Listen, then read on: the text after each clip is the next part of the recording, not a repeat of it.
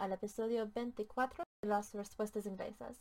Hoy vamos a hablar sobre una fiesta muy importante para nosotros aquí en los Estados Unidos, eh, la, fiesta o el Día de Acción de Gracias. Y ya sé que ya ha pasado la fiesta, pero porque es muy importante, vamos a hablar sobre el vocabulario y... ah, sí, vocabulario y un video muy interesante que me da muchísima alegría ah, para celebrar y para, para aprender más de esta fiesta, ¿sí? Entonces, vámonos. Vale, empezamos con las palabras básicas. Y claro, las palabras más básicas para el Día de Acción de Gracias es el Día de Acción de Gracias. Entonces en inglés se dice Thanksgiving Day, Thanksgiving Day o simplemente Thanksgiving. Celebramos Thanksgiving, el Día de Acción de Gracias. Y en este día nos damos gracias. We give thanks. Dar gracias. To give thanks. Y estamos agradecidos agradecidos, agradecidas. To be thankful. We are thankful. Para la familia, family. La familia, family. F-A-M-I-L-Y. Y para algunas familias o muchas familias en los Estados Unidos, damos una oración para dar gracias a Dios. Entonces, una oración es un prayer. P-R-A-Y-E-R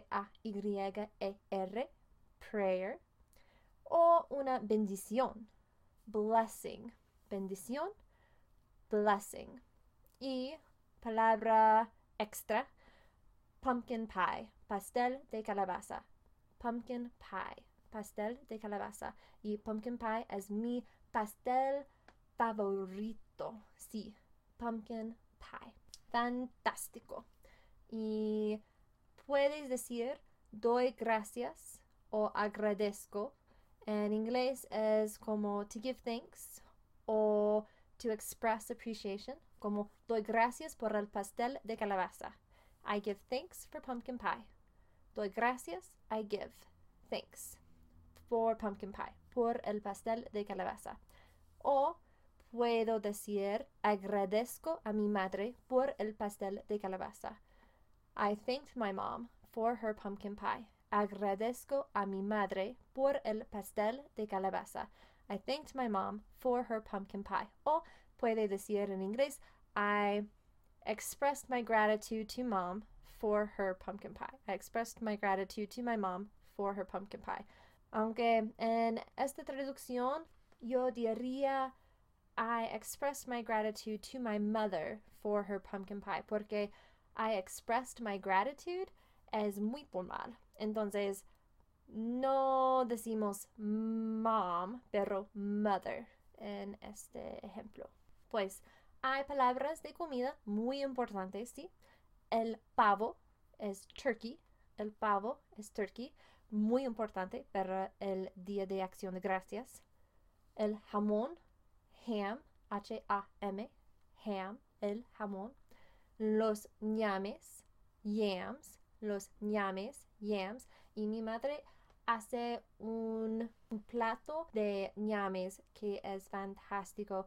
Yo y mis hermanos, mis hermanas, todos en la familia, cada año queremos ñames, porque es ñames, azúcar, marshmallows o como se dice en español, malvaviscos o nubes, pero marshmallows y pineapple, piña y a veces con nueces también.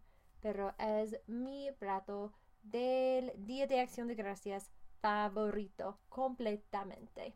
No podemos tener una, una acción de gracias ni de Navidad, claro que sí, sin los ñames. Dale, los arándanos, cranberries, los arándanos, cranberries, el puré de papas, el puré de papas, mashed potatoes, mashed potatoes, los panecillos, rolls, los panecillos, rolls, el jugo de carne, muy importante para los mashed potatoes, sí, gravy, el jugo de carne, gravy, G-R-A-V-Y, y claro que sí, el relleno, stuffing, el relleno, stuffing. Y en los Estados Unidos hay un debate sobre si el relleno es mejor mojado o seco. Y para mí, a mí no me gusta el relleno de nada. No, de, mojado, de seco, no. No digas mi madre, por favor, pero yo, sí, a mí no me gusta el relleno. Pero hay personas que le encanta el relleno y le encanta el relleno seco o el relleno mojado. O como se dice en inglés, dry stuffing o wet stuffing. Dry stuffing o wet stuffing. Vale, en mi investigación para este episodio, yo encontré una canción y un baile que se llama The Mashed Potato.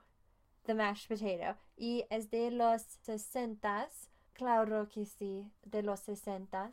Y yo no sé si el baile es por la canción Mashed Potato Time por Dee Sharp o si bailaron a esta canción porque de la ironía yo no sé, pero este baile es increíble, en serio, no sé qué hacer con este baile. Entonces, tienes que mirar el video. Yo voy a poner el vínculo en las notas del programa, claro que sí, pero tienes que ver y mirar este, este, yo no sé qué es, es, ay, yo no sé, yo no sé cómo alguien sobrevivió a los años 60. Claro, no sé, pero sí, mira este video porque es muy gracioso y sí, esto es todo para hoy. Entonces, si tienes algunas preguntas o temas que te gusten que yo discutiera, por favor envíamelas a contact@languageanswers.com. Eso es contact@languageanswers.com.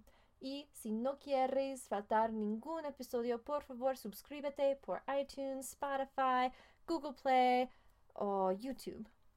Y si te gusta este episodio, por favor haz clic like o déjame un comentario positivo. Muchísimas gracias.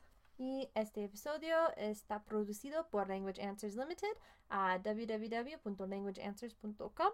Soy traductora, editora y podcastora.